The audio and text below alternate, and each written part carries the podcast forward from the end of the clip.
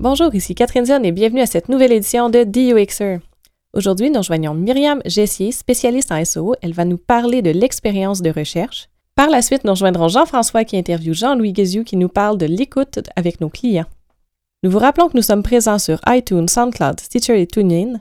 Vous pouvez également nous écouter depuis votre Google Home. Merci d'être à l'écoute.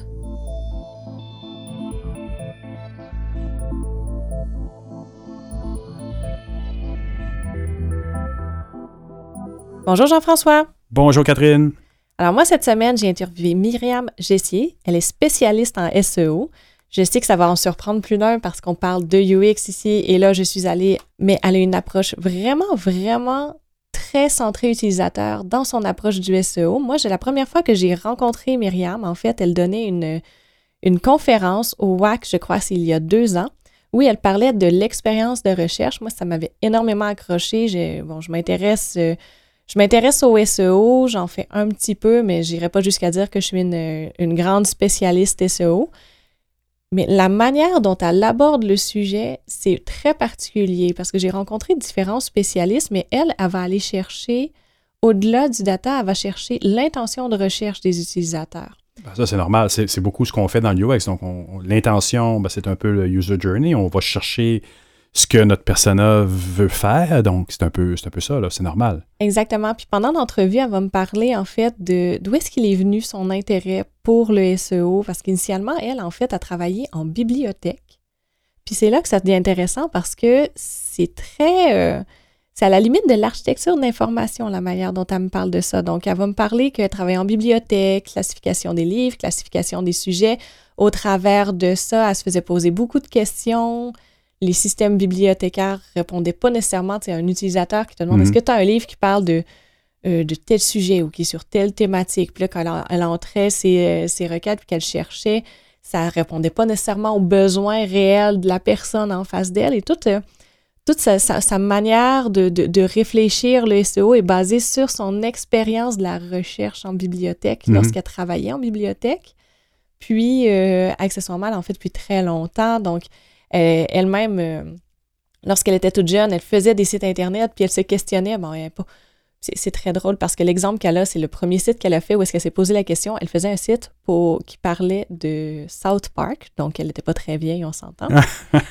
Et elle se demandait, mais pourquoi quand j'écris South Park dans Google, mon site sort pas? Mm-hmm. Et là, sa réflexion est partie de là, mélangée avec son expérience à bibliothèque. Elle s'est mise vraiment à, aller chercher de l'information, à construire son expertise euh, à ce niveau-là. Puis, elle a tellement une approche qui est différente de la plupart des SEO que elle, quand elle va t'en parler, elle te parlera même pas de chiffres.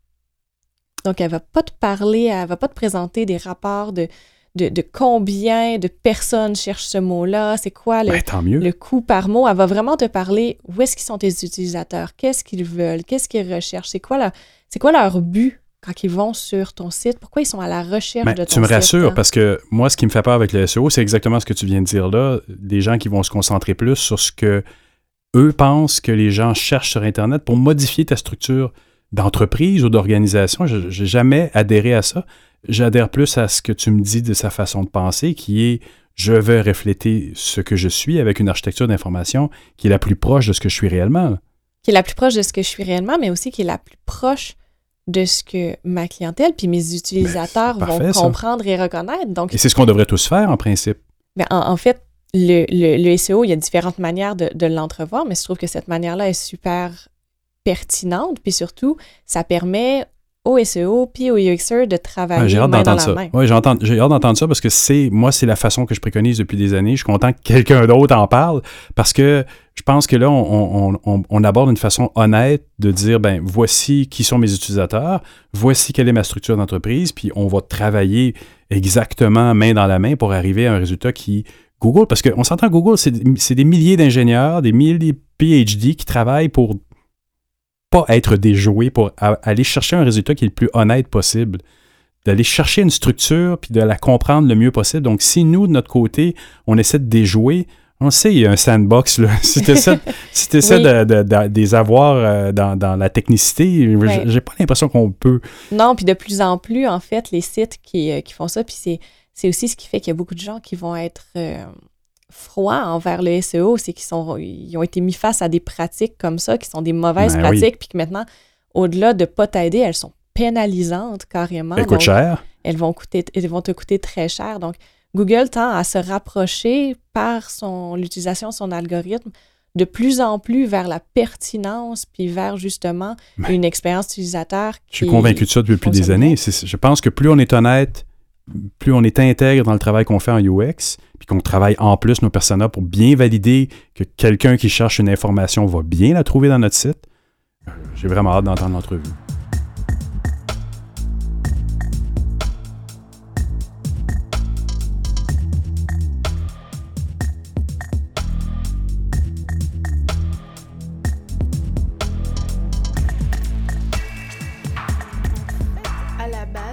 Pour, donner tout le contexte, j'ai commencé dans le SEO d'une manière assez étrange parce que même aujourd'hui, on commence à avoir des cursus, on commence à avoir des cours de SEO, mais à l'époque, il n'y en avait pas du tout. Du tout, du tout. Il n'y en a pas beaucoup non plus en ce moment, euh, des cours de SEO. C'est pas super répandu. Absolument pas. Donc, on va faire peut-être un petit retour en arrière pour ceux qui ne savent pas ce que c'est le SEO. Le SEO, c'est Search Engine Optimization en anglais, ou en français, on appelle ça le référencement organique ou naturel. Ok? Et le but est de bien comprendre l'intention de recherche des gens quand ils tapent dans la barre de Google une requête. Et si le site que j'optimise correspond à ce type de requête, on va expliquer au, au client, au propriétaire du site, tu devrais écrire là-dessus ou tu devrais traiter certains sujets de cette manière-là parce que sinon tu ne vas pas être là où les gens te cherchent en fait. Tu n'auras pas la bonne visibilité. Et donc ce travail-là est un petit peu étrange parce que bien que ce soit connu aujourd'hui, à l'époque quand j'ai commencé, c'était connu de certains groupes dans le web et encore pas tous. Et donc ce n'était pas connu de moi, mais j'ai commencé euh, ma première expérience de bénévolat en bibliothèque. OK. Donc, euh, je devais avoir 8-9 ans et euh, je rangeais les livres. J'étais un rat de bibliothèque et j'aidais à animer un petit atelier avec la bibliothécaire de mon école pour apprendre aux enfants à lire, en fait. Ceux qui avaient été un petit peu plus grands mais avaient de la difficulté. Et donc, j'explique ça tout simplement parce que de fil en aiguille, mon premier travail étudiant, euh, je devais avoir 13-14 ans et j'ai commencé en bibliothèque. Et pour continuer ma longue carrière d'emploi étudiant, j'ai continué en bibliothèque. Ce que je ne spécifie pas, c'est que j'ai commencé donc cette petite carrière à Paris, je l'ai continuée à Honolulu et je l'ai reprise à Paris en fait. Mes études m'ont mené loin. Donc j'ai eu l'occasion de voir différents systèmes et je me souviens qu'on m'avait demandé à l'époque, j'étais en charge de ranger les livres pour enfants et les magazines asiatiques à Hawaï. OK, c'est quand même deux sections qu'on s'entend complètement différentes. Oui, mais le problème, c'est que les magazines ne se rangent pas de la même manière qu'un livre. Donc, avec le système Dewey Decimal, j'avais une petite idée de quelle était ma section. Je pouvais prédire quels allaient être les, les prochains moves. J'arrivais à voir quels livres étaient pris ou pas pris, lesquels étaient populaires, comment est-ce qu'on pouvait les agencer. Donc, tu avais déjà quand même une réflexion qui se rapproche beaucoup de ce qu'on fait en web dans le cadre d'une bibliothèque. Ben oui, parce qu'il faut avoir un catalogue. Il y avait le vieux catalogue index, mais on venait de passer quand même depuis quelques années sur les ordinateurs. Et on ne pouvait pas chercher n'importe quoi. On pouvait chercher le titre ou l'auteur, et c'était à peu près tout, ou la thématique que la bibliothèque avait décidé de donner à ces livres-là. Donc il fallait être intelligent pour comprendre le système. Mais, en plus de ça, les magazines, ça se range pas de la même manière, et c'est pas le même système. Et le problème, c'est que le japonais et le coréen, moi, je connaissais pas la différence. Donc il a fallu que je m'habitue voilà, à trouver des codes visuels pour pouvoir ranger ces affaires-là. Donc maintenant, Mhm. des années plus tard, des décennies plus tard, je sais faire la différence entre un magazine japonais, coréen ou chinois, selon en plus les scripts, parce que j'étais coincée. Tu as quand même donc euh, eu à expérimenter euh, la recherche dans des conditions extrêmes assez rapidement. euh. Oui, puis j'ai eu l'occasion de voir en fait beaucoup de gens frustrés en fait. Et c'est Oui. quelque chose qui est resté avec moi.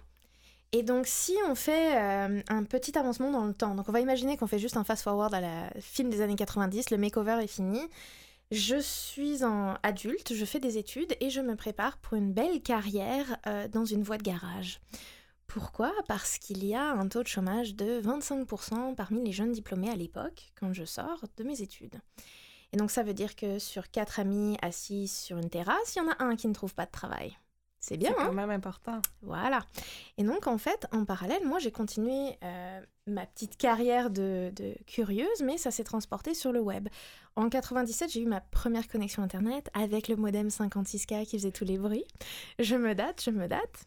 Mais euh, je de 97, je crois crois que je devais avoir 10-11 ans, un truc comme ça. Bien entendu que j'ai fait un site web. j'étais l'experte. À 10-11 ans, j'étais l'experte de South Park. C'est parfait. Voilà, donc j'ai décidé que, étant l'experte ultime de ce dessin animé, je me devais de partager mon savoir avec le monde entier sur Internet. Et donc j'ai commencé à coder un petit site. Mais le problème, c'est que mon petit site, quand on le cherchait dans Copernic, parce qu'il n'y avait pas Google encore à l'époque, bah, il ressortait pas. C'était l'époque où euh, on pouvait taper maillot de bain, machine à laver ou jeune fille célibataire et on tombait quand même sur de la porn. C'était assez fantastique. J'ai des grands souvenirs de moi et mon amie Natacha. Euh, on devait avoir 12-13 ans et on avait décidé d'essayer d'acheter un bikini en ligne. Oh. Ça, c'est pas terminé comme tu le pensais. Très mauvaise idée. Mais de là, je me suis posé des questions de pourquoi est-ce que mes, mes petits sites, mes petites tentatives ne ressortaient pas. Je méritais à être connue. Bien entendu, on, on a de l'ego quand même quand on est préadolescent et adolescent. Et qu'on a fait un super site sur un sujet d'intérêt. Voilà, et en plus, alors le fond, pour ceux qui se souviennent, c'était bleu clair avec des petites gouttes d'eau. Enfin, c'était illisible, impossible. C'était dans des tableaux. C'était magnifique. Il y, avait, il y avait un. Je me souviens, j'étais déjà précurseur. J'avais un gif animé de Cartman, euh, tout nu, habillé en Cupidon et avec des cœurs qui sortaient de ses fesses. voilà, ça donne une idée euh, sur l'adulte que je suis devenue aussi. Mais tout ça pour dire que ce petit hobby en parallèle, en fait, je me suis rendu compte que c'était un emploi. C'est-à-dire que je me suis rendu compte par hasard que tout ça, c'était un emploi. Mais ça s'est assez, ça s'est fait de manière assez brutale parce que on m'a pas dit ce qu'on voulait, on m'a rien expliqué. Il a fallu que je comprenne ce qu'on demandait de moi, donc j'étais la pire employée au monde. Ils pensaient que je, euh, en tout cas, à des années plus tard, je me rends compte qu'ils devaient penser que je devais être euh, mentalement déficiente ou quelque chose parce que je n'arrivais pas à rentrer dans leur petit monde Excel. Pourtant, je savais coder en partie, je savais tout analyser, mais quand j'ai commencé à catcher ce qu'ils vendaient, Mhm. il y a deux choses qui se sont passées en fait dans cette agence. C'est que numéro un, je suis devenue en fait la star parce que je savais tout faire, parce que je l'avais déjà fait avant en fait depuis l'âge de 10 ans. Mhm. Mais le problème, c'est que c'était pas super éthique. Oh. Parce que les débuts du SEO, malheureusement, c'était pour faire plaisir aux robots. Et un robot, c'est pas toujours aussi sophistiqué qu'on le pense. Donc, au lieu de faire plaisir aux utilisateurs, on me demandait d'écrire des textes avec des fautes d'orthographe qui pouvaient satisfaire la façon dont les gens écrivaient dans Google à l'époque, parce que les fautes d'orthographe n'étaient pas prises en charge et autocorrigées. Un peu des choses sont devenues ce qu'on appelle le, le- le dark SEO. Voilà, c'est le black hat SEO en fait. Et donc j'ai traîné un petit peu dans, dans les marécages et au Mhm. niveau éthique ça ne me convenait pas et en fait on me disait tout le temps euh, il faut il faut pas prendre les gens pour des cons mais il faut pas oublier qu'ils le sont. Oui c'est très bien. Donc c'est très sarcastique. Ça, ça fait penser euh, à 99 francs vraiment du marketing assez assez brutal. Mais je me suis dit un jour de une vu la technologie et vu comme on est parti ça va changer. Oui. puis de deux c'est très bien que je te fasse ça maintenant mais dans six mois il faut que je te refasse tout parce que tu t'es fait pénaliser. Bravo donc mon travail à moi, j'ai vite compris que si je voulais garder les clients et les rendre heureux, c'était de s'aligner avec les gens qui allaient visiter le site ou acheter sur le site. Donc très rapidement, pour moi, le UX, c'était moi parce qu'il y avait personne d'autre dans la boîte. Ah, il faut refaire une architecture d'information? C'est moi. ah, il faut repenser euh, comment est-ce qu'on va mettre en place une page? Mhm. Ah ben je sais comment est-ce que le robot prend en charge euh, les contenus. Il essaye de mimiquer le, le- le comportement humain. Ah, c'est moi qui décide ce qu'on met en titre. C'est moi qui décide si on met le texte en haut. Puis comment tu faisais à ce moment-là pour intégrer euh, cette pensée-là qui était peut-être pas trop dans la culture à ce moment-là, dans la culture d'entreprise, de dire, OK, ben, au lieu de penser exclusivement au robot, ben, je vais aller chercher le point de vue des utilisateurs pour voir un peu comment je peux me positionner intelligemment au lieu de juste penser performance. Alors, en fait, je l'ai attaqué par la performance. Je m'explique. Euh, au début de ma carrière, ce qui était très important, c'était le technique, pas le contenu. Et donc, le SEO, c'est basé sur le code, le contenu et les liens. Parce que tu peux avoir le meilleur site au monde au niveau du contenu. Si le robot n'arrive pas à y accéder, ou les utilisateurs d'ailleurs, parce que je me souviens de certaines horreurs en parallaxe ou des pop-ups sur mobile, eh bien, ça ne sert à rien. Ça ne Mhm. sert à rien du tout. Tu n'as pas la visibilité que tu devrais avoir. Mais vice-versa, tu peux avoir le plus beau site au monde. S'il n'y a rien comme contenu, ça ne sert à rien non plus, parce que tu n'as pas de visibilité. Et le troisième élément, c'est que tu as beau dire à Google que tu es le numéro un chef de file, parce que j'ai remarqué que tout le monde est chef de file de quelque chose, eh bien, Google va vérifier ce que les autres disent de toi. Donc, c'est les liens. Et dans ce cadre-là, personne ne voulait payer pour du contenu parce qu'on copiait tous les uns les autres. Oui.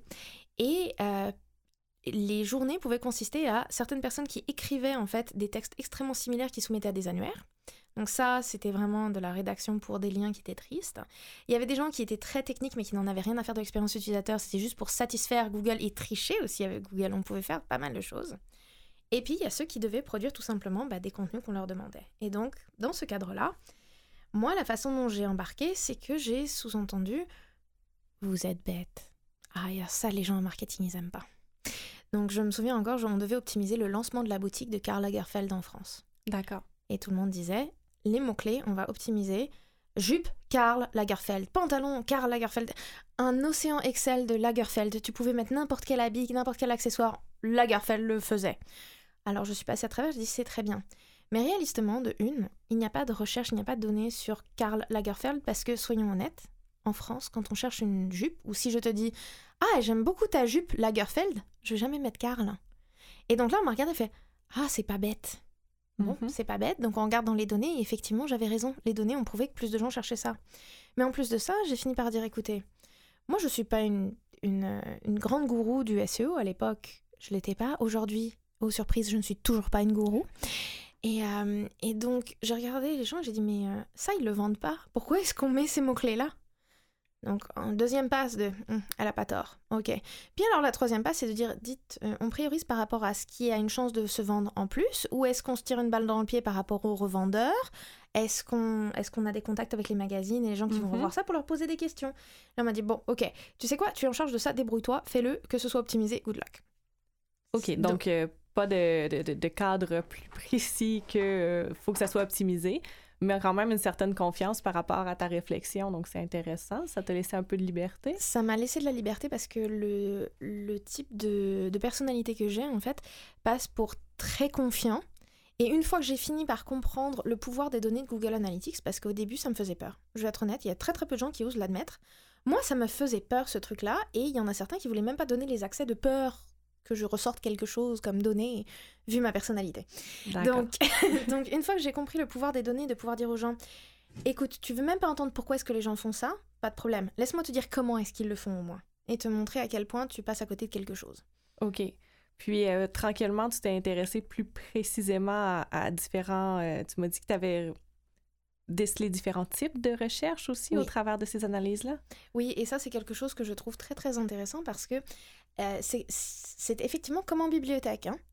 On, va prendre l'exemple de la mhm. bibliothèque. Quand j'étais euh, à travailler là-bas et que je devais accueillir les gens, il y avait différents types. Alors, il y avait celui qui disait Bonjour, je cherche. Et alors, moi, je regardais la personne et je disais Oh mon Dieu, mais Ok, un instant, expliquez-moi comment est-ce que vous appelez ça? Et la personne disait Quoi, vous ne connaissez pas le grand philosophe du XVIIe siècle en Italie? Non, mais si tu veux, on peut parler de troglodyte. ah, tu sais pas ce que c'est? Ok, parfait. Donc, on a chacun nos spécialités. Donc, ça, c'était déjà la première introduction assez brutale de euh, la personne sait ce qu'elle veut ou elle pense qu'elle sait ce qu'elle veut parce que c'est hyper niche, en fait. C'est une requête, ce qu'on appellerait de longue traîne. C'est quelque chose d'hyper spécifique qui, qui est assez obscur pour les autres, mais si on les cumule, toutes ces petites longues traînes, ça fait pas mal de trafic. Donc, déjà, il y avait ce premier point-là. Si on veut transvaser ça, mettons hypothétiquement, euh, félicitations, tu es la propriétaire imaginaire d'une boutique e-commerce. Donc cette personne-là, son type de recherche, ça serait limite, je connais le modèle. C'est-à-dire que, par exemple, euh, mes écouteurs, ça serait WMX 1000, euh, le modèle canadien, donc CA. Cette personne-là va taper ce mot-là.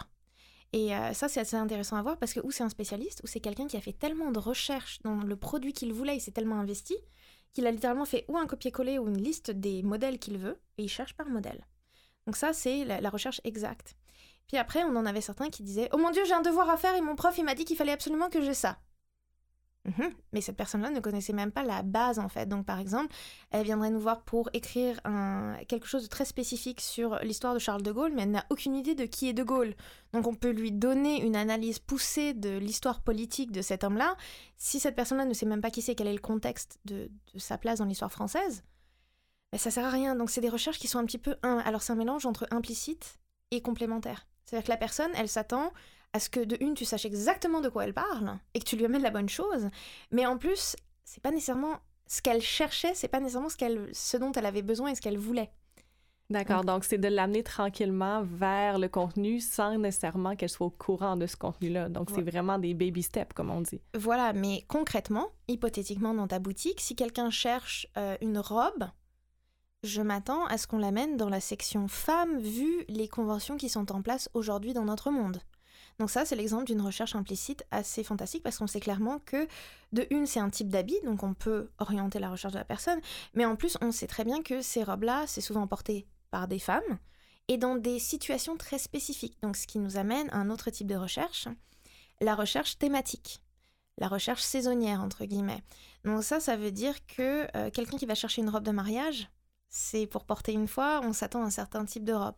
Quelqu'un qui va chercher une robe d'été, par exemple, on se prépare. Donc, en tant que propriétaire d'une boutique en ligne, par exemple, toi, tu commencerais à réfléchir, OK, les gens vont chercher des robes spécifiques, ou ils vont chercher des, euh, euh, des éléments spécifiques. Donc, c'est ce qu'on appelle la recherche par euh, spécification ou feature. Mhm. Donc, une robe rouge, verte, courte, longue, etc. Et puis, il y a ceux qui vont faire des recherches qui sont, qui sont vraiment par saison. Donc, automne, été, hiver ou autre. Donc toi, tu réfléchis, ok, moi, je dois avoir de la visibilité sur le produit en lui-même, parce que peut-être que j'ai de la compétition, je suis pas la seule à le revendre. Mais je dois être présente aussi sur les différentes saisons, parce que les gens vont chercher comme ça aussi. Ils ne veulent pas nécessairement ma robe, ils veulent une robe de printemps. Où on va se dire, ok, les gens vont chercher certains éléments qui sont importants pour eux, poche, pas de poche, etc., toutes les features. Donc il faut s'assurer que le contenu, il ait de la visibilité pour les gens qui cherchent tout ça, ben, on cherche comme des boules de, disco au final. On a chacun notre façon de braconner.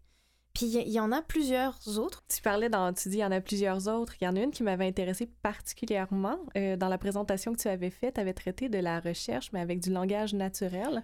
C'est un sujet qu'on entend de plus en plus avec toutes les, euh, finalement, les, les, les, chatbots, les Google Home qui commencent à s'installer un peu partout. Peux-tu nous parler un peu de ce que c'est comparativement à de la recherche spécifique? Oui. Alors en fait, il y a, plusieurs éléments qu'il va falloir qu'on déconstruise ensemble. Déjà, numéro un, le NLP, donc le Natural Language Processing, c'est quelque chose dont on parle beaucoup et c'est quelque chose qui met entre guillemets un petit peu en colère.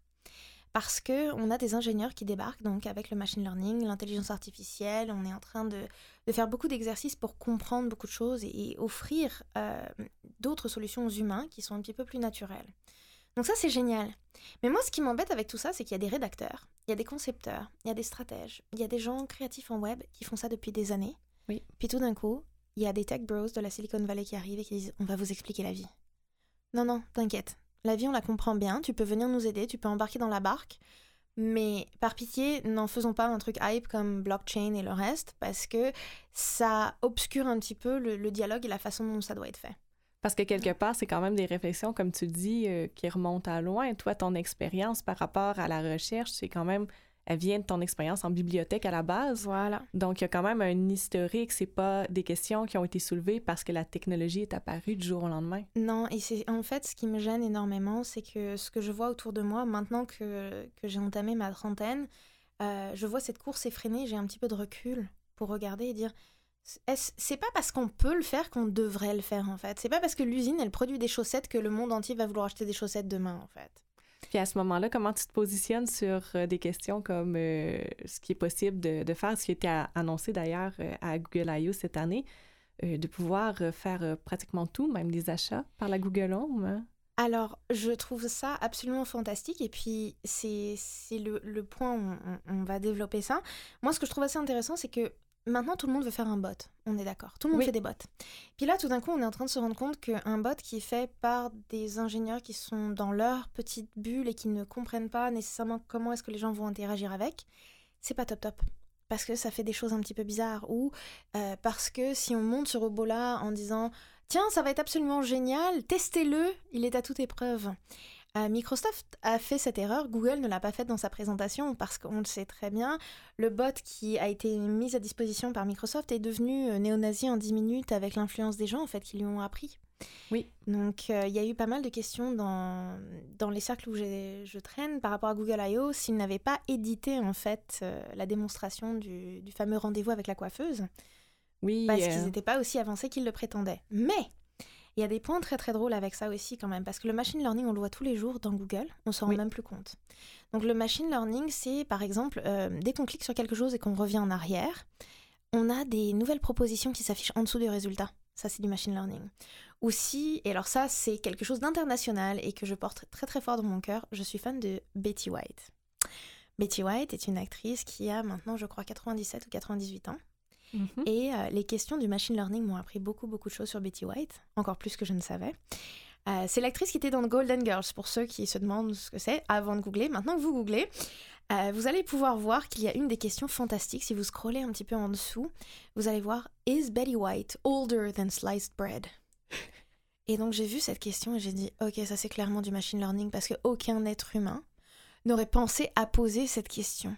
C'est une perle. Mhm. En fait, j'avais tort. Il y a beaucoup de gens qui se posent cette question parce qu'elle a effectivement quelques années de plus que le pain en tranche commercialisé aux États-Unis. Oh wow. Ce qui m'amène à un bel exemple en fait au final parce que le pain en tranche ça existe depuis à mon avis que le pain existe. Mais il y a quand même quelqu'un qui a décidé de marketer ça et euh, de, le revamper. Donc en fait, euh, cette personne était un précurseur du natural language processing quand on y réfléchit je suis contente que, euh, que ça ressorte aussi bien. Mais au niveau vocal, on voit pas mal de changements. C'est-à-dire qu'il y a beaucoup de gens qui, qui comprennent pas comment ça se passe et je pense que c'est souvent des gens qui n'ont pas encore utilisé ça. Moi, je me moquais de la recherche vocale parce que je trouvais ça fainéant pour des gens qui n'en avaient pas besoin. Comme mon petit frère qui n'arrête pas de demander tout et n'importe quoi à Google toutes les 5 secondes. Et euh, le problème, c'est que Google et Alexa, euh, Google Home et Alexa ont à prendre en charge beaucoup, beaucoup de choses parce que les gens s'amusent énormément. oui. Euh, Ils vont aller essayer de demander des choses difficiles, voire des parallèles un petit peu impossibles. Et puis on demande beaucoup de choses, c'est-à-dire qu'on ne se rend pas compte à quel point nos cerveaux sont intelligents. Mon frère est allé à Home Depot au tout début de Google Home et a beuglé dans, dans le micro Play rap music! Oui, alors Rap music, c'est très large, on est d'accord, ça peut vouloir dire beaucoup, beaucoup de choses. Et donc le choix que euh, Google Home a fait, moi j'aurais pu clairement le critiquer, c'est-à-dire que j'écoute certains types de rap. Euh, ouais, Google Home n'a pas compris ce que le rap voulait dire pour moi. Clairement, ça fonctionnait pour mon frère, il était juste tout content que ça exécute. D'accord. Moi, j'ai des petites problématiques parce que j'ai tout connecté à la maison. Donc, euh, si je demande à Google, OK, Google, allume-moi la lumière du salon puis je la veux à 10%, et puis je la veux rouge en plus. Oh, ça en fait beaucoup des requêtes. Bah, ça veut dire que de toi à moi, si je te dis, hé, eh, s'il te plaît, est-ce que tu peux allumer la lumière? Mets-la rouge à 10% environ. C'est une requête. Si, si tu l'application, si tu l'habitude de faire ça tous les jours, c'est fun. Mais pour Google Home, il faut demander, ok Google, allume-moi cette lumière. Il va tolérer que je dise, ok Google, allume-moi cette telle lumière à tel niveau d'intensité. Alors si je lui demande la couleur, l'intensité et en plus que ça l'allume, il n'est pas capable de prendre en charge en fait les trois variables.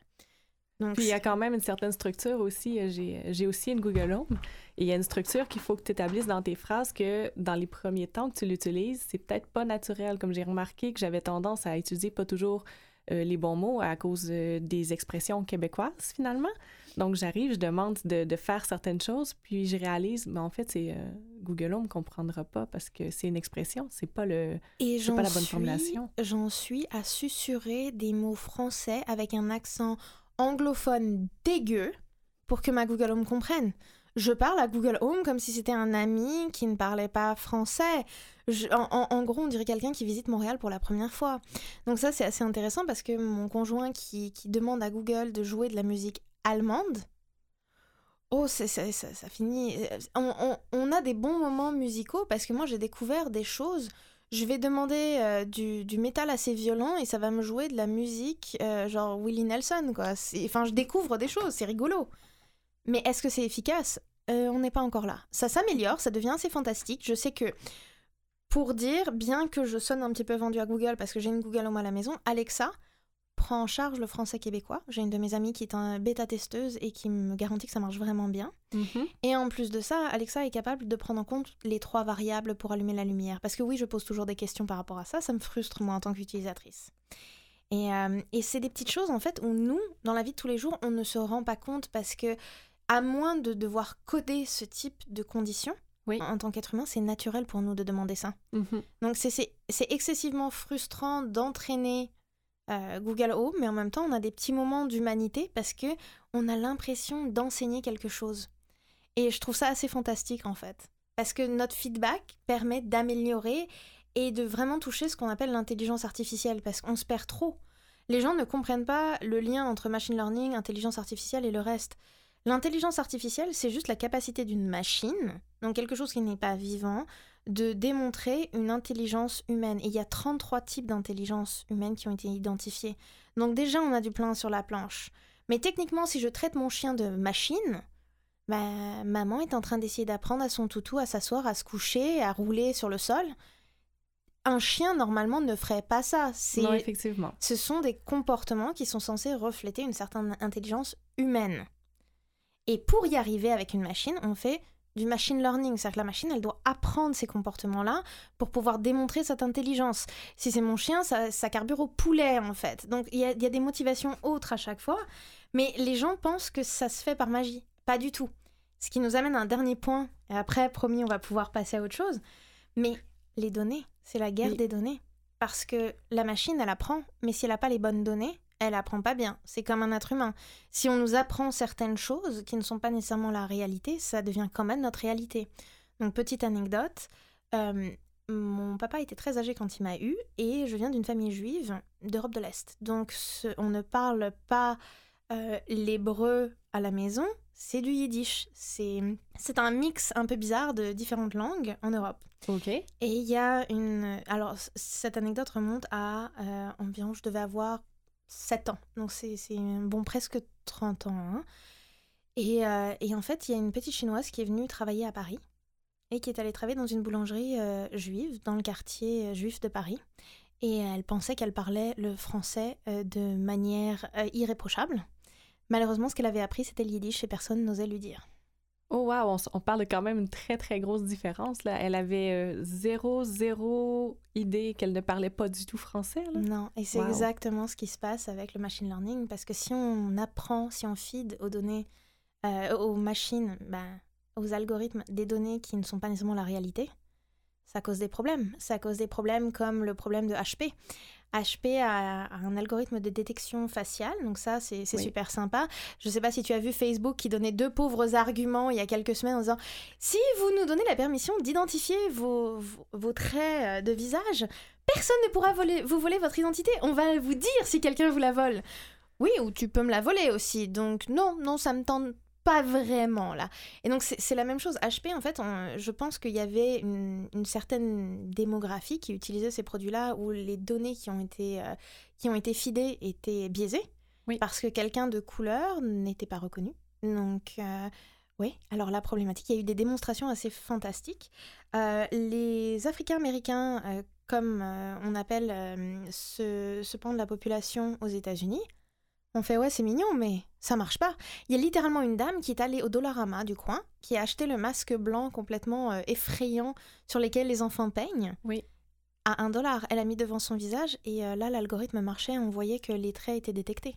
Donc si le masque d'Anonymous euh, en version cheap et sans aucun trait, sans rien, a des caractéristiques plus humaines que toi en tant que minorité aux États-Unis pour HP, ça pose de très très gros problèmes éthiques. Et il y en a partout, et c'est ça qui me gêne, donc c'est pour ça que j'en parle beaucoup, parce que les gens pensent que c'est magique. Mais d'ailleurs, je crois que c'est l'année dernière, il y a eu un conférencier qui parlait de ça justement au WAC, euh, la responsabilité éthique quand c'est le temps de concevoir ces intelligences artificielles-là. Lui en parlait euh, par rapport à la personnalité puis à la voix que tu allais donner à un assistant. Donc c'était un parallèle euh, de ce type-là parce qu'il disait justement que les on avait des problèmes parce que les enfants qui utilisaient les intelligences artificielles, il n'y avait pas la politesse qui était euh, incluse là-dedans. Donc, on exige, on demande, on demande, on demande. Puis, si, admettons, tu poses comme assistant personnel une, euh, euh, la voix d'une femme, que tu mets, par exemple, dans la cuisine, tu instaures des, tu vois, des des contextes qui font des associations que, d'une façon éthique, ça peut devenir discutable dépendamment de à quoi sert ton assistant et où est-ce que tu veux l'emmener. Donc, il y a beaucoup de, de réflexions à avoir sur comment on utilise ça puis quelle forme on leur fait prendre si on veut que ça, ça évolue bien. Et c'est quelque chose de très tangible parce que je sais que, par exemple, euh, j'ai grandi en, en France et aux États-Unis. Donc, mon adolescence a été passée aux États-Unis et quand je suis revenue en France, j'étais vue comme très très très abrupte, limite insolente. Pourquoi? Parce que j'étais polie. Mais au lieu de dire bonjour et d'attendre que la vendeuse me sourie et me dise est-ce que je peux vous aider, je disais est-ce que vous auriez par hasard blablabla s'il vous plaît? Et la personne voyait ça comme très très très insolent parce que je ne commencez pas par dire bonjour. Mais moi, ma culture était que je ne te fais pas perdre du temps et je te demande directement ce que je veux, tu es là pour ça, c'est ton travail. Je ne vais pas vraiment m'imposer. Et, euh, et au final, eh bien, c'était très très mal perçu. Mais quand on regarde, de une, j'avais le côté euh, nord-américain, mais de Oui. deux, moi j'ai passé toute mon enfance dans des bibliothèques où je devais faire des requêtes et il fallait que j'apprenne à tordre mes requêtes pour que la machine les comprenne. Donc oui, ma, la plastique de mon cerveau a été complètement changée. Et on le voit aussi avec les nouvelles générations. Euh, moi, vers la fin de, de ma carrière en bibliothèque, j'étais fascinée. Il y en a certains, ils ne savaient pas ce que c'était une table des matières, ils ne savaient pas ce que c'était un index. Ils s'attendaient que par magie, je sois capable, mais vraiment vaudou, hein, de scanner les contenus et de leur dire quelle était la page qu'ils devaient utiliser pour trouver la définition.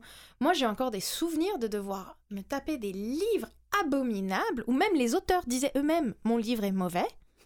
C'est-à-dire qu'un un grand sociologue que, que Mhm. j'adore, Pierre Bourdieu, lui-même a dit hein, Tu commences, tu lis le début, tu vas à la fin, dernier, dernier paragraphe et t'es bon. Hein.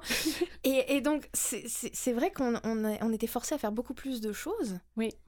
Mais en même temps, il y a du bon, il y a du mauvais. C'est-à-dire que oui, ça a structuré ma façon de penser. Oui, je vois que les nouvelles générations ne pensent pas de la même manière. Mais beaucoup d'entre nous ne se retrouvent plus pris à dépourvu sans Google euh, Maps, sans Google Home, sans rien. Ben, on n'arrive plus à envisager notre vie sans Internet. Donc dans ce cadre-là, bien entendu que la plastique du, cerveau va changer. On, on a tout revu dans nos sociétés en fait. C'est vraiment quelque chose de bouleversant et on n'en parle pas assez en fait. Puis par rapport à ça, justement, tu me dis euh, les, les, les tables des matières, euh, tout ce qui est par rapport au classement bibliothèque, ça, c'est des choses avec lesquelles toi et moi, on a grandi. La nouvelle génération, euh, oui, va dans les bibliothèques, mais euh, est beaucoup plus axée sur tout ce qui est le numérique. Toi, par rapport à l'expérience de recherche, ça va changer les comportements, ça va changer les normes au niveau des recherches aussi. Comment est-ce qu'on fait pour suivre cette espèce de vague-là? Alors, ça change énormément et c'est ça que je trouve très intéressant. C'est que si on retourne à, la recherche vocale, moi j'adore les questions, par exemple, comment est-ce que je? Euh, Où on va chercher par exemple certains termes plus PDF. PDF, si on regarde toi et moi, qu'est-ce que ça veut dire? Ça veut dire beaucoup plus si je recherche par exemple gestion RH petite entreprise PDF. Ça veut dire quoi? C'est-à-dire qu'il y a des chances que je sois déjà ou la personne qu'on a mis en charge des RH, mais je suis pas un spécialiste, ou je suis Oui. le CEO. Ok. Mais en plus, je le veux gratuitement, ce résultat. Parce que j'ai dit PDF. Je veux pouvoir le télécharger, je veux pouvoir le consommer, je veux pouvoir le partager. C'est très très différent de chercher quelque chose d'autre. On s'attend d'office à avoir un résultat gratuit. Si je cherche par exemple euh, point Mobi, mettons hypothétiquement, donc un Mhm. Mobi, un Mobi c'est euh, une version open source de, de, euh, d'un format de livre euh, électronique. Mais c'est moi personnellement, je, je le connais parce que le format Amazon, en fait, on pouvait le, le transférer en Mobi. Mon, mon Kindle, c'est lire des Mobi. D'accord. Mais c'est la version gratuite, encore une fois. Donc là, ça va un petit peu plus loin. Parce que où je veux un ouvrage qui est dans le domaine public, ou je veux pirater un ouvrage. Donc c'est ça que je trouve assez fascinant, en fait, quand je cherche ces termes-là. C'est que l'intention de recherche se cache aussi dans la structure. Si je, si je vois 4x4 euh, et euh, Q- euh, 4x4 et par exemple euh, un terme qui pourrait être garage, ok? Oui. 4 par 4, on sait très bien que c'est une planche. Oui. Ok, donc si je cherche un 4 par 4 plus garage, d'habitude c'est que je suis anglophone en fait. Si je suis francophone, d'habitude je vais chercher la pièce, donc garage plus 4x4. Donc on peut très vite déceler même à Montréal si c'est du français ou de l'anglais dans la façon dont c'est structuré. Des fois c'est un peu mélangeant, mais des fois on le voit très très clairement dans la structure déjà. Mais ça veut dire aussi qu'on est capable d'aller chercher des datas dans, dans les recherches qu'on passe majoritairement à côté dans ce que tu me dis. Absolument, c'est ça que j'adore avec mon travail, c'est que je complémente euh, les UX parce que je, je n'oublierai jamais, il y a, il y a 5-6 ans, on m'a dit Sors-moi toutes les tendances dans la santé. J'ai dit Mais dites, vous pensez que j'ai un outil magique? Non. J'ai dû passer à la main et j'ai monté un document, ça m'a pris des semaines. Mais on m'a dit Mais c'est excellent, c'est génial, c'est ceci, cela. J'ai dit Oui, mais c'est pas magique, j'ai vraiment dû chercher tout ça.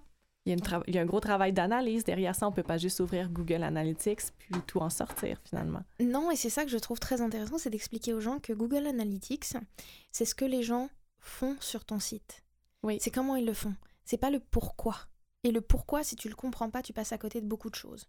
Non seulement ça, mais c'est pas parce que tu te positionnes sur certaines choses que tu te positionnes sur les bonnes choses. Donc il faut aller chercher ailleurs aussi.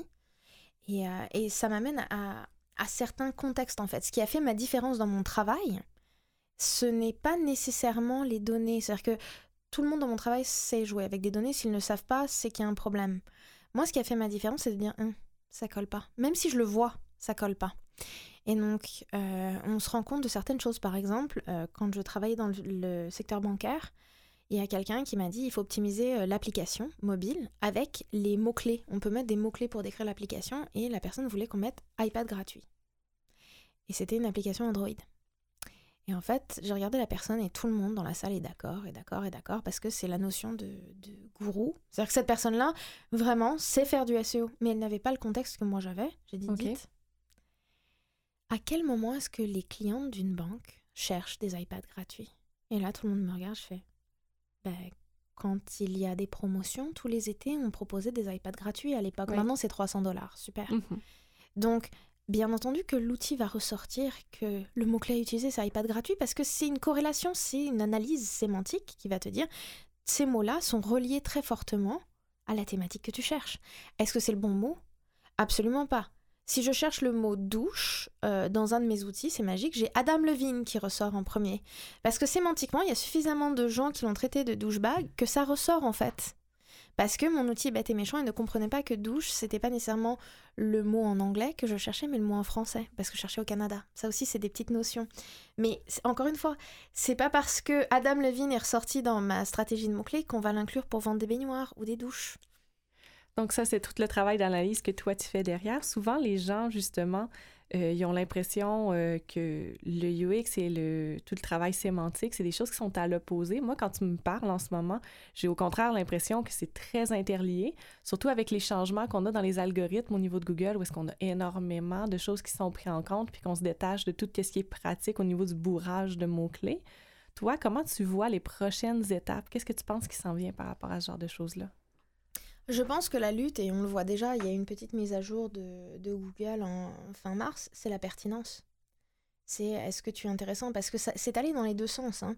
C'est-à-dire qu'il y a différentes métriques. Tu peux avoir de l'autorité et tu peux avoir de la pertinence. Donc, euh, par exemple, pour moi, à la façon dont je le décrivais il y a quelques années, c'est que la Maison Blanche, c'est une source euh, considérée d'autorité en ligne mais c'est pas nécessairement la chose la plus pertinente. Facebook ou Board Panda ou d'autres sites sont hyper pertinents parce que les gens restent collés dessus et partagent des contenus.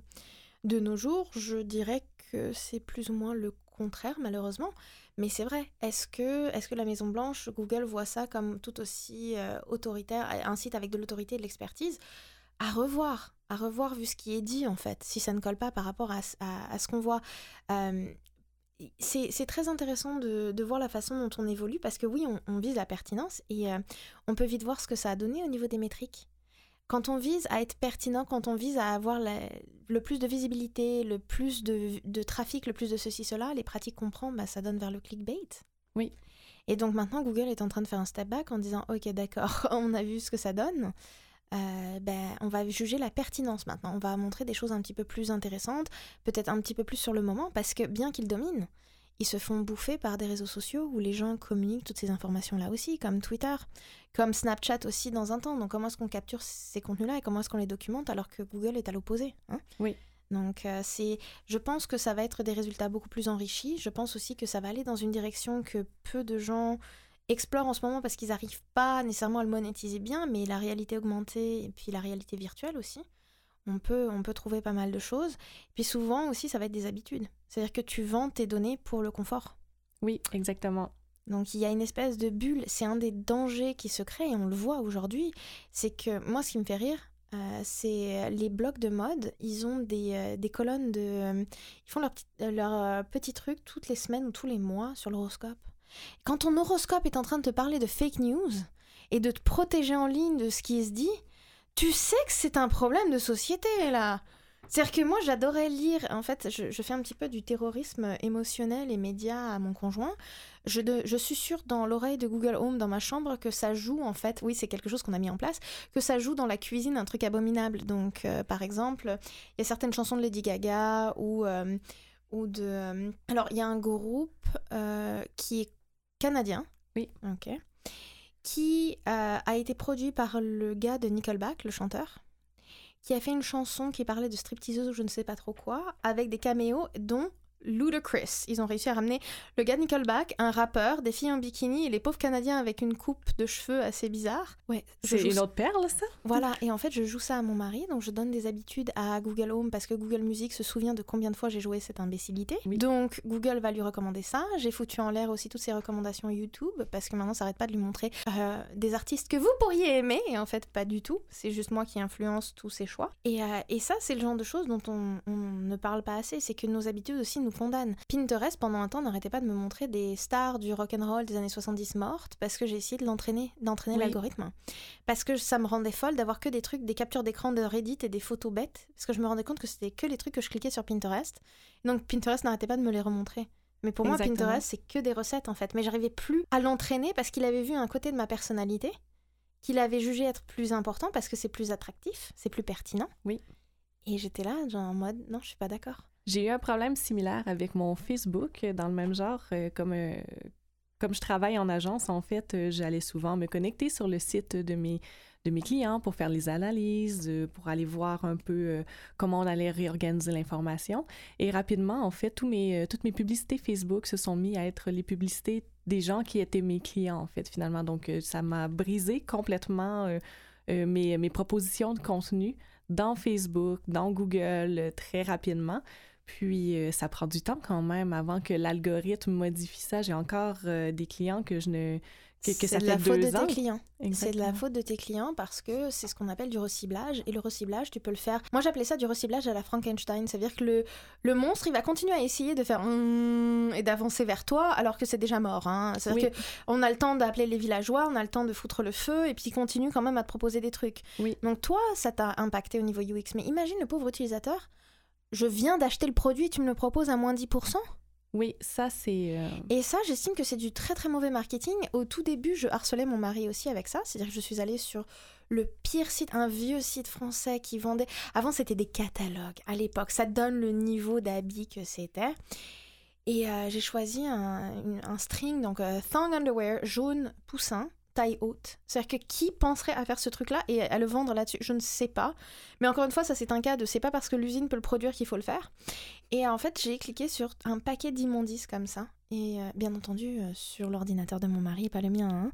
Et donc, il a été harcelé pendant des semaines. Et à chaque fois, il allait, lui, sur des forums d'aviation, parce qu'il adore les avions, très sérieux. Il y avait des culottes partout. Et donc, il a fini par me dire Chérie, c'est pas moi, c'est pas moi, je te jure. donc, moi, je m'amuse avec ça parce que je suis dans le marketing et je sais comment ça fonctionne. Mhm. Mais la problématique avec ça, c'est que on ne, on ne réfléchit pas à l'impact de tout ça. Et euh, moi, j'ai tendance à me protéger parce que j'ai mon petit guide d'autoprotection. De, je me rends compte que la plupart des gens ne sont pas comme moi, en fait. Non, l'éducation, euh, c'est au niveau de, du fonctionnement des publicités puis du, targeting sur les, autant sur les médias sociaux que sur les moteurs de recherche. Déjà, les gens ne comprennent pas nécessairement comment le moteur de recherche fonctionne derrière. Donc, de, comprendre comment les propositions sont faites, c'est pas à la, à la portée de tous. Et ce qui est très violent, c'est qu'on voit le backlash aussi avec les ad blockers qui sont installés. Mais le problème, c'est que ça va beaucoup, beaucoup plus loin dans les habitudes. On va pas nécessairement s'étendre là-dessus parce qu'on tombe dans des, des, choses qui sont un petit peu euh, au-delà de l'expérience utilisateur et plus dans l'éthique et la sécurité. Mais il faut savoir que euh, très souvent, et je le dis, si on utilise quelque chose gratuitement, c'est qu'on est le produit. Et ça, on le dit très, très, très souvent euh, en ligne, mais je pense pas que les gens comprennent à quel point c'est le cas. Ça veut dire que j'ai travaillé avec des entreprises dont le business était d'acheter et de vendre nos données et euh, je sais que c'est quelque chose qui me terrifie. Je sais à quel point on peut suivre les gens. Et souvent, c'est dit sous couvert d'améliorer l'expérience utilisateur. Je ne sais pas pour toi, mais moi, ma vie n'a pas l'air de s'être foncièrement améliorée. Les pubs, je les trouve toujours pas fantastiques. On continue de me proposer de faire grandir mon pénis. Je m'excuse, mais je pense que avant toute chose, faites-moi des publicités qui me proposent de m'en vendre un pour que je m'équipe. je suis clairement pas dans la bonne démographie, mais si tu veux me faire du marketing, au moins sois créatif. Oui. Enfin, c'est un mélange en fait, entre. C'est pas parce qu'on peut le faire qu'on doit le faire et, et euh, un côté en fait fainéantise. C'est-à-dire qu'on ne pense vraiment pas à l'expérience utilisateur, on veut juste pousser les gens à acheter. Et c'est très bien, mais euh, moi j'ai 15 000 histoires, et puis toi aussi à mon avis, de produits qu'on n'a pas achetés en fait. Et qu'on n'achètera pas. Et on a tellement détesté l'expérience qu'on devient des ambassadeurs de la marque, comme euh, je le suis devenu sans le vouloir il y a quelques années avec le fameux euh, l'histoire du fameux laptop. Pour ceux qui ne me connaissent pas, euh, je suis quelqu'un d'assez tenace. Donc euh, j'avais un très très beau laptop que je venais d'acheter de la marque Razer. Comme ça, vous pouvez voir on, on en vient. Et, j'étais d'ailleurs très fortement retargetée pour acheter. Donc j'étais dans la démographie pour acheter. Hein. Oui. Mais malheureusement, j'étais pas dans la démographie des utilisateurs auxquels ils avaient pensé. Et mon merveilleux ordinateur, tout le monde m'a complimenté dessus euh, après ma conférence, est mort. Mais durant la conférence. Oui, Et je me souviens. Voilà. J'étais dans la salle. je sais que tu te souviens, je vois ton sourire, mais pour ceux qui ne le voient pas, je peux dire qu'il est très grand. Puis euh, le Fallout est assez intéressant parce que deux ans plus tard, je suis toujours ambassadrice de la marque Razer. Je continue à être contactée euh, via Instagram par des gens qui veulent acheter leurs produits pour me demander si les ordinateurs sont bons ou si les problèmes que j'ai eus ont été réglés. Parce que Razer m'a dit. Vous n'êtes pas dans notre démographie, vous n'êtes pas une gameuse, euh, on ne rembourse pas les PC, si vous voulez, vous le renvoyez, mais euh, il n'y a rien d'autre qui va se passer. Et donc, euh, ça faisait déjà deux fois que j'avais eu des problèmes, j'avais payé 250 dollars en plus pour qu'on me le remplace, et mon PC avait trois mois et il est mort, donc j'ai dit... Je suis peut-être pas dans votre démographie, mais les 1200 personnes qui sont au web à Québec, à mon avis, il y en a quelques-unes qui le sont. Donc euh, je suis passée d'un humain à un humain en expliquant Ah, t'as bien aimé mon PC, laisse-moi t'expliquer comment est-ce qu'il est mort. Et donc je prenais des photos avec les gens euh, qui disaient Ah, tiens, celui-là aussi m'a dit que son clavier est mort, celui-là m'a donné un feedback. Et donc je suis devenue, entre guillemets, une experte de la marque sans le vouloir, jusqu'à ce qu'il craque et qu'il me dise par pitié Arrêtez, on va vous rembourser, renvoyez-nous le PC, c'est bon. Et donc moi, pendant des mois, j'ai été harcelée par d'autres personnes qui voulaient savoir si le PC était réellement mauvais et que le prochain modèle était bon, ou qui voulaient avoir des specs. Et euh, Razer n'y avait pas du tout pensé en fait. Du tout, du tout, du tout, du tout. Et de plus en plus, on voit que l'expérience utilisateur, ben, on replace l'humain au centre. D'ailleurs, on voit avec les stratégies des influenceurs. Mais même ça, les nouvelles générations, Dieu merci, ne sont pas comme nous. Ils savent très bien faire la différence entre un contenu qui est sponsorisé et qui ne l'est pas. Et euh, ils se protègent eux-mêmes. Mais ça, c'est quelque chose que je connaissais parce que dans mes études de sociologie, ça s'appelle le two-step flow of communication. Donc c'est une communication à deux étapes. Je ne fais pas confiance à la personne qui essaie de me vendre quelque chose ou à l'entreprise. Je demande à mes amis ou aux gens à qui je fais confiance comme étant experts ce qu'ils en pensent avant de faire mon choix. Et donc cette expertise-là, ça se retransforme dans les groupes d'amis, effectivement, mais aussi les influenceurs, mais aussi les forums, mais Oui. aussi les réseaux sociaux. Et donc les marques essayent d'être présentes partout, et à force d'essayer d'être présentes partout, bah, elles sont présentes ou nulle part, ou elles oublient que tout ce qu'elles disent en ligne a tendance à finir dans Google, quoi qu'il arrive. Et donc, on peut chercher certaines choses et on se rend compte que bah, le machine learning, ça marche dans les deux sens. Si l'entreprise, elle est mal cotée, toutes les propositions, ça va être reviews, firings, opinion, Oui. nightmare, Uber. Donc eux, par exemple, ont eu un, un très gros problème parce qu'ils ne se sont pas rendus compte que un contenu, bah, c'est 20% de production de contenu et 80% de promotion pour la plupart d'entre nous. Une ingénieure a écrit quelque chose, ça a été tellement amplifié des mois plus tard qu'ils se sont retrouvés avec un énorme problème qui ne voulait pas prendre en charge parce que ce problème n'existait pas à l'interne parce qu'on ne prend pas en compte l'expérience utilisateur. Puis si tu avais un conseil à laisser finalement au, au UX ou aux gens en SEO qui voudraient pousser un peu plus l'expérience au niveau de la prise en compte de l'expérience utilisateur, mais aussi au niveau de comment on peut aller chercher le pourquoi dans les datas, puis euh, améliorer toutes les performances au niveau de la recherche, qu'est-ce que tu leur dirais? Alors, il y a plusieurs choses. De une, avoir les très bons outils, ça aide. Donc oui, c'est indéniable que par exemple mon travail, je ne peux pas nécessairement le faire à 100% au mieux sans certains outils payants. Mais on peut quand même commencer à faire beaucoup de choses avec des outils gratuits. Déjà de une. De deux, ne pas avoir peur des données. Je me rends compte à quel point beaucoup de gens refusent d'installer Google Analytics ou un autre outil de mesure parce qu'ils me disent ça c'est pas important, moi je fais du UX.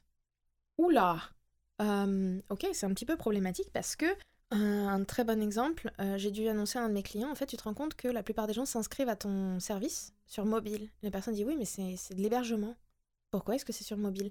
Bah, Parce que les gens que tu vis, c'est des gens hyper techniques qui ont très peu de temps, qui passent beaucoup de temps à tester des nouvelles choses sur mobile et ils reviennent si c'est intéressant. Donc tu as intérêt à optimiser pour le mobile alors que tu t'y attendais pas du tout. On Exactement, n'aurait oui. pas su. Mhm. Et euh, donc ça me mène à mon second conseil, c'est euh, arrêter d'avoir peur et de vous dire que ces outils comme Google Analytics, Google Search Console, qui est un très bon outil pour vous dire ce sur quoi Google vous montre dans les résultats, ben, que c'est quelque chose qui appartient à un analyste ou à un SEO ou à quelqu'un d'autre. Non, ayez le culot, demandez un accès à votre compte email pour Google Analytics et allez patauger dedans, n'ayez pas peur, posez des questions. Et puis si vous n'y avez pas accès ou si, si vous n'avez pas le temps, demandez l'email de la personne qui est en charge et posez vos questions. Et vous allez voir quelque chose de très étrange, c'est que la personne qui fait l'analyse va vous dire quelque chose que tous les UX entendent tout le temps et disent tout le temps. Ne viens pas me voir avec une solution, parle-moi de ton problème. Eh bien, on fait la même chose. On dit aux gens, arrête de me donner la métrique que tu veux, explique-moi le contexte de ce que tu veux et je te trouverai les bons chiffres, parce que sinon, tu vas pas prendre le bon truc en compte. Donc ça, c'est assez intéressant parce que on le vit aussi quand on analyse les données. Donc, lancez-vous, vous allez voir, il y a des trucs assez, assez sympas qu'on peut trouver. Puis le troisième point, c'est euh, d'arrêter la guerre entre le UX et le SEO. Parce que moi, cette guerre-là, euh, je l'ai vécue dans différentes choses. C'est-à-dire que le SEO, comme il y a un pendant technique, les développeurs, ça devient le dev contre le SEO. Ensuite, ça devient le dev, euh, pardon, le SEO contre le design parce qu'on nous contacte à la dernière minute et on nous dit faut donner de la visibilité. On voit les belles maquettes et il n'y a pas de place pour du contenu. Alors bien sûr qu'on va va coller du contenu où on peut et ça va être moche. Oui, c'est normal. On nous contacte à la dernière minute. Travaillons ensemble. Pareil pour le UX, on me dit, bah, l'expérience utilisateur, c'est pas des robots. Je comprends tout à fait. Mais en attendant, si 80% de ton trafic vient de Google, tu joues quand même selon les règles de Google. C'est puis quelque part, le premier contact que les utilisateurs peuvent avoir avec ta marque, c'est le contact qu'ils vont avoir avec les résultats de recherche, avec ce qui va être écrit sur Google. C'est pas quand ils sont sur ton site, c'est avant. C'est merci beaucoup. C'est quelque chose en fait qui a causé beaucoup de problèmes euh, à mes débuts, même au Canada. Euh, j'expliquais aux gens, venez me voir avec des user stories. Et on me disait, le user, il essaye de ceci, cela. Je fais, c'est très bien. Moi, j'ai rien à faire là-dedans. Moi, le user, il a commencé quand il a cherché des informations sur toi et qu'il est tombé sur Glassdoor. Oui, exactement. Et tu dois le récupérer. Et donc là, la personne m'a regardé, c'était une analyse d'affaires, et m'a dit Ouais, mais ça, ça rentre pas dans Jira. Dit C'est très bien. Ça change rien ma réalité par contre. Et ça change rien la réalité des utilisateurs. Et ça, c'est quelque chose de très intéressant. Si, si euh, Il faut développer un petit peu cette curiosité et se dire comment est-ce que la personne pour qui j'optimise ou pour qui je crée cette chose-là, elle va me trouver. C'est quoi son chemin de croix? Qu'est-ce qui se passe? Euh, et, donc ça, ça donne euh, un insight parce que vous pouvez regarder en fait les résultats. Moi, un des trucs que j'adore, c'est euh, taper dans la barre de recherche Why do goats? Et ensuite, je laisse l'autocomplete aller. Et c'est magique. Mais vous, posez, vous pouvez des questions comme why, how, etc. avec vos mots-clés et vous allez voir ce qui va ressortir. Donc ça, c'est assez intéressant. Mais en plus, il y a du machine learning qui va, qui va conseiller des questions connexes ou tout en bas aussi, il y a des recommandations d'autres thématiques. Il y a des outils gratuits comme Google Trends et euh, answerthepublic.com que j'appelle le grand-père en colère. Vous pouvez taper tout et n'importe quoi comme mot-clé et souvent ça va vous retourner toutes les questions que les gens tapent dans Google, mais ça les structure pour vous. Donc il y a du how, il y a du why, donc pourquoi, comment, etc., qui s'opèrent. Et c'est très très intéressant de voir, parce que par exemple, si on pense à un voyage en Grèce, ben, un voyage en Grèce avec un ado ou avec un enfant ou avec un chien ou avec sa belle-mère, ce sont tous toutes des vraies questions. On va pas écrire le même contenu, on est d'accord. On va pas vendre le même produit. L'intérêt sera pas le même. Non. Si vous voulez en savoir plus sur l'expérience de recherche, nous vous invitons à consulter le site de Myriam, bien sûr, et également à aller voir euh, sa conférence sur le sujet, donc qui est disponible sur son site. Vous pouvez également lire Search Pattern, Design for Discovery. C'est disponible sur le site de O'Reilly Media. Vous retrouverez le lien vers ces sources sur notre site Internet. C'est maintenant l'heure d'écouter de l'entrevue de Jean-François. Jean-François, tu as rencontré qui cette semaine? bonjour Catherine. Ben oui, j'ai rencontré euh, Jean-Louis Guziou, qui est quelqu'un que j'avais rencontré à l'époque où j'ai fait des contrats avec euh, Ogilvy euh, à Montréal, pas les magasins, mais bien l'agence, qui est une grande, grande agence qui a quoi, 25, 30 000 et plus euh, employé à travers le monde. Jean-Louis est, un avocat de formation, c'est un, quelqu'un de marketing qui peut très très bien saisir tous les enjeux quand tu vas le voir pour tes, toute la stratégie que tu as à faire, tu passes par un gars comme ça. Pas quelqu'un qui est un UXR de formation du tout, là. Pas du tout. Pas du tout. Mais, mais ce qui m'a intéressé, parce que j'ai eu la chance d'interagir avec lui, euh, c'est comme je disais, c'est un gars qui a travaillé sur tous les continents, il parle six langues, euh, c'est quelqu'un au niveau oratoire qui est imbattable, il est vraiment, vraiment intéressant comme personne. Et puis, il m'a parlé, quand je lui ai offert de faire euh, le podcast, il m'a dit qu'il voulait me parler du, de l'écoute. Et j'ai trouvé ça super intéressant parce que on se retrouve souvent euh, en tant que professionnel, en agence ou en tant que consultant, devant un client, puis à un moment donné, pour vouloir bien faire, on va trop vite, puis on se dit des fois, je la connais ta solution, je suis capable de tout de suite te proposer quelque chose. Et d'emblée, on n'écoute pas du tout finalement qu'est-ce qu'il a, a, à nous dire. Exactement. On oublie de faire un silence, nous, pour écouter la personne en face de nous. C'est comme nous, on le fait là en ce moment. À un moment donné, on fait un silence. J'écoute Catherine, Catherine m'écoute, mais j'ai un moment où je t'écoute. Mais on parle pas juste d'écoute, je pense que tu disais d'écoute euh, d'écoute active aussi, donc euh, un type d'écoute qui est quand même assez particulier, c'est pas de l'écoute... Euh, c'est, il n'y en, a pas dix mille façons. Quand Jean-Louis va nous en parler dans l'entrevue, tu l'écouteras tout à l'heure. Euh, il, va vraiment aborder ça comme étant juste de dire prenez le temps de l'écouter, prenez le temps, simplement ça. Et, c'est ça l'entrevue. Je ne peux pas énormément élaborer sur ça aujourd'hui parce que tout est dit dans l'entrevue. C'est le moment où on doit qu'on doit prendre pour écouter l'autre. Ça va marcher dans notre couple, ça va marcher avec nos parents, ça va marcher avec tout le monde. Mais avec nos clients, des fois, on oublie de le faire, puis on, on va simplement dire Ah, j'ai compris ta solution, c'est ça qu'on va faire pour toi, puis on part avec ça. Puis le client va nous faire confiance parce qu'on est des spécialistes, mais on manque peut-être quelque chose, une solution qui est cachée à quelque part dans l'ensemble de ce qu'il doit nous raconter sur sa problématique. Puis ça revient un peu à ce que tu disais la semaine dernière au niveau des design studios. On force un peu les clients à parler et nous à écouter. C'est un peu le même principe. Là, on force nos clients à, parler. On, on, on, enfin, on les force pas à parler, on les force à écouter, puis il ne faut pas dire deux semaines. Puis en plus, on s'entend, c'est euh, particulier parce que en tant que UXer, c'est particulier de ne pas faire preuve d'écoute parce que c'est un peu c'est un peu notre travail, comme on dit, mais des fois, face au client, on veut être en démonstration, on veut démontrer qu'on mm-hmm. euh, va euh, bien saisir le projet, qu'on est, qu'on est prêt à répondre à ses besoins. Et en essayant de bien, de, bien faire, on met les pieds dans les plats, puis finalement, on se prive d'informations qui est super importante. C'est intéressant de voir que, justement, on peut aller chercher des gens dans d'autres expertises comme ça qui, qui ont des choses à nous montrer, même si à la base, ça devrait être notre premier rôle, celui d'écouter. Puis on se retrouve bien, bien, bien souvent dans notre métier face à des gens qui ont un métier autre, qui n'est pas du tout le nôtre. Il faut vraiment écouter parce qu'on n'a aucune idée de comment ça fonctionne dans certaines industries pharmaceutiques ou, je sais pas moi, des fabricants d'égouts, de bouches d'égouts, whatever. Mais tu vois, on parlait, on parlait de, justement, avec, euh, avec Myriam, euh, plutôt, elle, c'est une manière justement de dire, elle, dit aux gens, même en SEO, vous devez écouter ce que les utilisateurs ont à vous dire. Ah, arrêtez de suranalyser, arrêtez d'être toujours dans les chiffres c'est du vrai monde qui a de l'autre ah, côté. Commencez à écouter ce que ça vous dit, c'est que comment euh, on peut recevoir cette information-là. Donc, l'écoute, c'est, pas juste nécessairement quand la personne est devant nous aussi, c'est aussi dans toutes les informations qu'on reçoit. Exact. Arrêter d'être toujours dans la solution, puis prendre le temps de vraiment se dire, OK, c'est toute cette information-là, premièrement, la laisser venir, mais aussi d'être en mesure de se dire, c'est quoi vraiment qu'il y a derrière cette information-là? Ouais.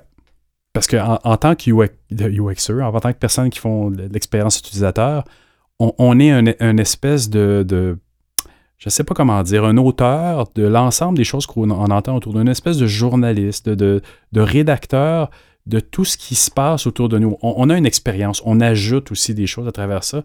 Mais si on n'écoute pas les clients de nos clients, si on n'écoute pas nos clients, ben, on n'est rien, parce que cette empathie-là doit faire partie de ce qu'on est.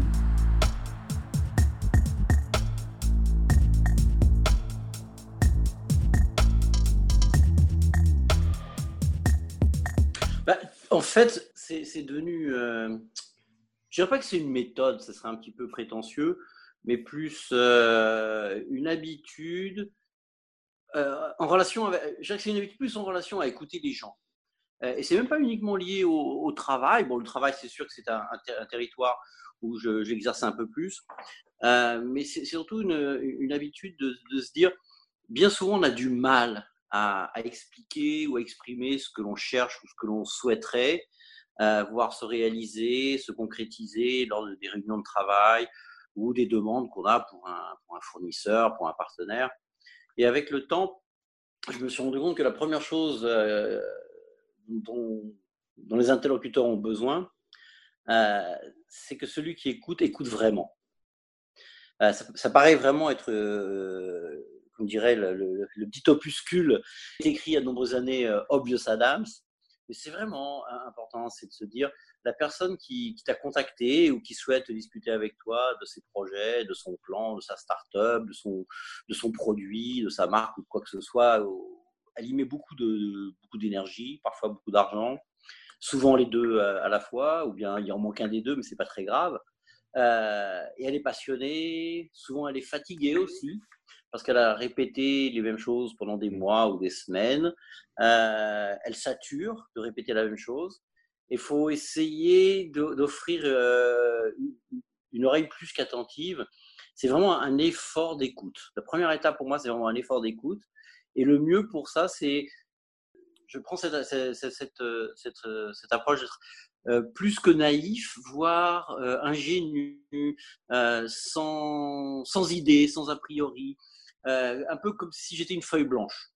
Ouais. Et j'essaie je, de forcer la personne qui veut m'expliquer son projet de me le vendre au bon sens du terme, de me dire, de me convaincre. Tu vois, allez, allez-y, racontez-moi votre votre projet, racontez-moi votre histoire, montrez-moi ce que vous avez fait. Euh, et, et j'essaye dans, dans, cette phase-là euh, de rassurer, de dire, waouh, c'est intéressant, de, galvaniser un peu les énergies, tout en écoutant beaucoup et en notant, notant, notant, notant. J'annote beaucoup de choses, euh, soit par, euh, par habitude au tableau, soit sur un paperboard, soit sur une feuille de papier à côté de moi, parfois sur euh, un petit appareil électronique.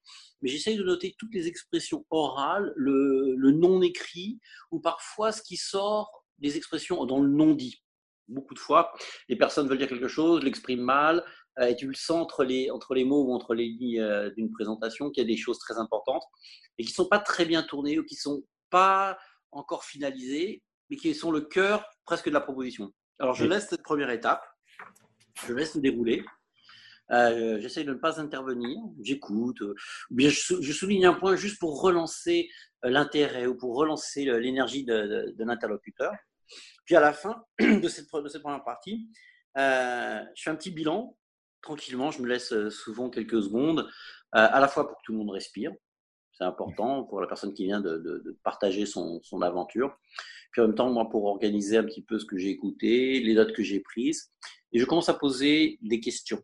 Et souvent, les questions avec différentes formules, différentes euh, formes syntaxiques, euh, alors des fois très techniques, parfois très humaines, très du langage commun. J'essaye bien souvent de faire ça, de ramener toutes les questions, presque à, presque à la langue de tous les jours ou parler de tous les jours pour euh, désacraliser, pour enlever euh, toutes les scories euh, du langage, du langage marketing ou du langage de communication.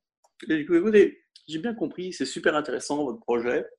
En fait, tu m'as dit ça ou tu as écrit ça. Pourquoi? Et là, j'ai toute une, série des petites notes que j'ai prises ou sélectionnées qui sont des pourquoi afin d'amener euh, la personne ou le, le, groupe à me dire exactement quelle est la nature de leur projet. Parce que et, j'ai remarqué, que dans l'exercice que tu fais aussi, tu, tu vas noter les différences entre les écrits et les discours. C'est-à-dire que les gens, des fois, vont exprimer, vont expliquer ce qu'ils essaient de te démontrer à travers leur publicité papier ou autre. Puis, tu as noté ou tu notes des choses, tu, tu notes les, un peu les, pas les incohérences parce que tu les amènes pas comme ça, mais, mais l'intérêt que la personne parfois explique plus clairement dans ses propres mots que par tout ce qu'elle a essayé d'alambiquer dans son message euh, imprimé finalement. Bah, tu sais, j'ai eu la chance euh, dans, dans, dans, dans, mon aventure professionnelle de travailler euh, sur euh, quatre continents. Quand même. Cinq même, je pourrais dire. Euh, si on considère qu'il y en a un qui est un subcontinent.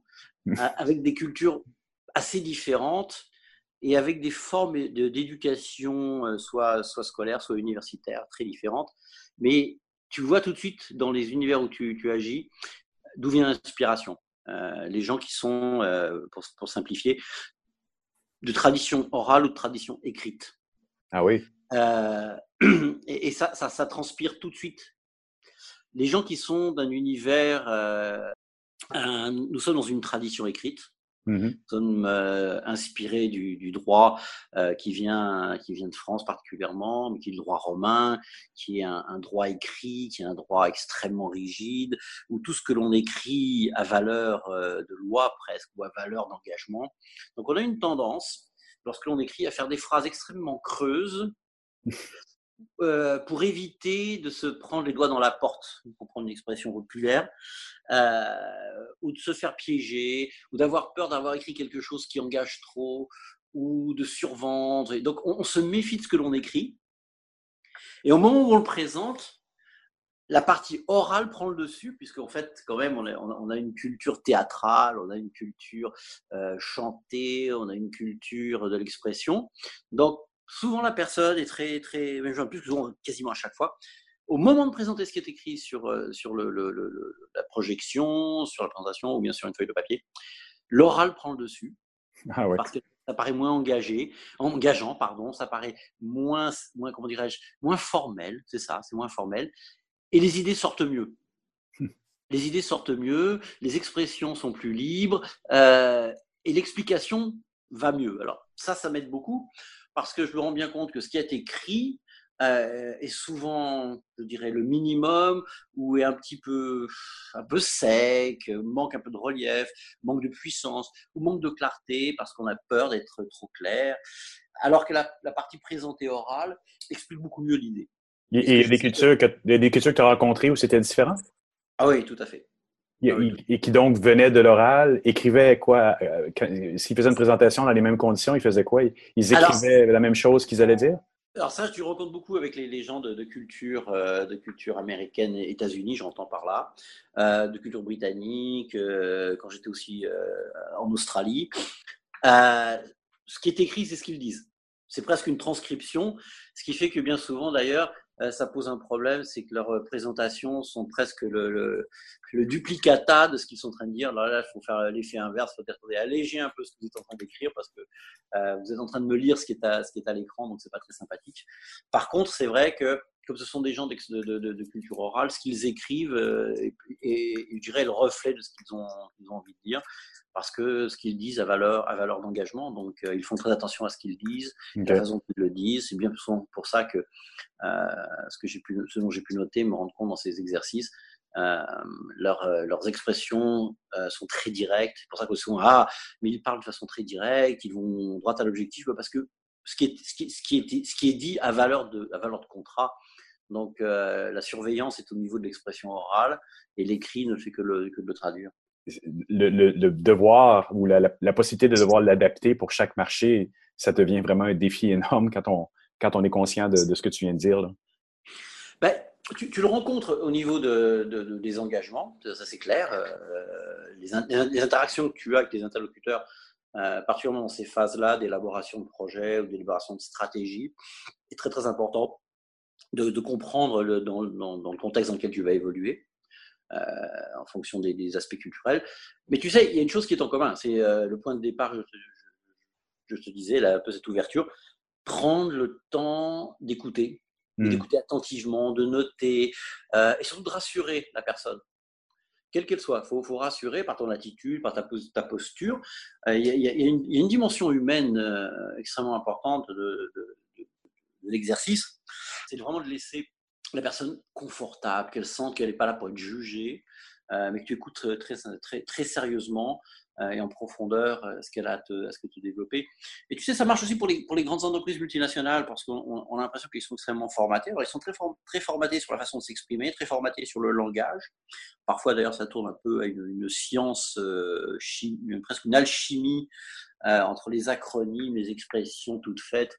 Donc, il faut savoir aussi les traduire. Mais tu peux te rendre compte qu'un un responsable de marque, guillemets, brand manager ou responsable d'activité commerciale euh, d'une grande multinationale qui, agit sur son marché, il a, il, a les mêmes, euh, il a les mêmes besoins, les mêmes symptômes. Simplement, il va les, exprimer à travers tous les filtres de sa corporation, avec les entraînements qu'il a eus, avec les stages et euh, un, peu, de carrière et de croissance. Tu, te rends compte que ce sont les mêmes besoins, d'être écouté, de bien traduire. Et là, j'en arrive à un point euh, qui est un peu un, un, peu un, problème que nous rencontrons, je pense, euh, pour les entreprises qui agissent dans le domaine de la communication et du marketing, c'est que nous écoutons pas assez. Euh, on croit savoir tout de suite la réponse. On, coupe, on coupe la parole, on donne déjà une pré-réponse avec des a priori, alors que cet exercice de décortiquer, d'écouter, te garantit un travail beaucoup plus, tranquille après. Je, vais prendre un, exemple. J'ai une chance, c'est un, je dirais pas la marque, les gens sont encore en, en activité. Mmh j'ai travaillé sur un projet, c'était au Brésil, début des années 2000 sur un très grand projet de reformater, de repenser à leur univers de, de distributeurs et de magasins. C'était vendre des pneumatiques d'un grand groupe français international. Je m'arrêterai là pour la. oui, c'est mieux. euh, et ce grand groupe euh, a une position extrêmement particulière au, marché brésilien. Ils avaient organisé une rencontre de différentes euh, entreprises de communication pour repenser à leur, à leur magasin de distribution de pneumatiques. Et durant cette phase-là, donc de concurrence entre ces différentes agences dans lesquelles j'ai participé, tu as le, le, fameux brief qui arrive où il est tellement formaté, il est sec. Pensez à, refaire notre succursale, nos succursales de vente en vente directe. Euh, on doit voir nos produits, on doit comprendre notre marque. tous les éléments que tu retrouves dans toutes les, tous les briefs de communication, de marketing étaient là. Il manquait rien. Mais il manquait le principal. Et là, je m'explique. Donc, à la fin de cette, cette, grande réunion, ce sont des réunions, je dirais, de 2-3 heures où on t'explique tous les besoins. Puis généralement, bah, tu prends ton document, tu t'en vas chez toi. Parfois, on interrompt le, prospect client en lui disant déjà ce qu'on va faire. Et durant cette réunion, moi, je suis resté extrêmement euh, discret, très silencieux. Je notais, je notais. J'ai mis un truc qui va pas. Il y a un truc qui va pas, écoutant, écoutant. Et je laissais. Et à la fin de la réunion, j'ai juste posé une question. Je fais écoutez, j'ai bien compris votre projet ou votre demande, il me semble. J'ai juste une question. Et là, la personne m'a regardé sur la nature de ma question. Et là, je, je, je, garde un peu la question et tu vas comprendre pourquoi. Euh, elle m'a demandé de rester dans la salle après la, la, réunion. Et elle m'a dit, bah, écoute, je vais te dire la vérité. Et c'est là où j'ai compris que j'avais fait le vrai. C'est que le brief était vrai, la demande était vraie, mais il y avait quelque chose à travers ça. Derrière la, la demande formelle, il y avait une réalité économique et commerciale de ce manufacturier qu'il ne savait pas comment exprimer en public pour demander un effort de travail et qui, ayant vu un, interlocuteur un peu plus attentif, qui avait cerné deux, trois éléments de, cette réunion, il y a un truc qui va pas, un truc qui va pas, ou c'est pas complet, ou il y a quelque chose qui, c'est pas fluide dans leur explication. Et en fait, cette personne m'a demandé ça dans la salle et on a eu une discussion qui a été le vrai brief, en fait, en me hmm. disant, cette personne m'a dit, écoute, tout ce que tu peux faire pour nous, surtout, surtout, ce n'est pas pour vendre plus de pneus, parce que nous sommes incapables de fournir le marché, nous n'avons pas assez de produits. Oh, ok. Donc, on dit tout l'exercice, c'est sur la valeur de nos produits, c'est sur vendre les meilleurs pneus de, notre catégorie, les plus chers, mais surtout, n'essaye pas de nous aider à vendre plus parce qu'on n'en a pas. Nos, nos, capacités de production industrielle ne nous permettent pas en ce moment et il nous faudra du temps pour aligner euh, ce, ce, ce, besoin et cette nécessité. Donc, tu vois, ça, c'est le genre de choses euh, là, c'est un, exemple extrême, mais vraiment qui a eu lieu et qui, pour moi, c'est une très belle histoire.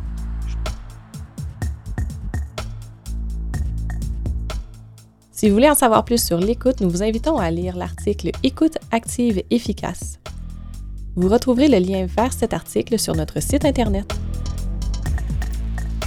C'est déjà la fin de cette édition de DUXer. N'hésitez pas à passer le mot autour de vous encore une fois, à partager nos épisodes. Vous pouvez également nous mentionner sur Facebook, Twitter, Instagram. C'est toujours extrêmement apprécié.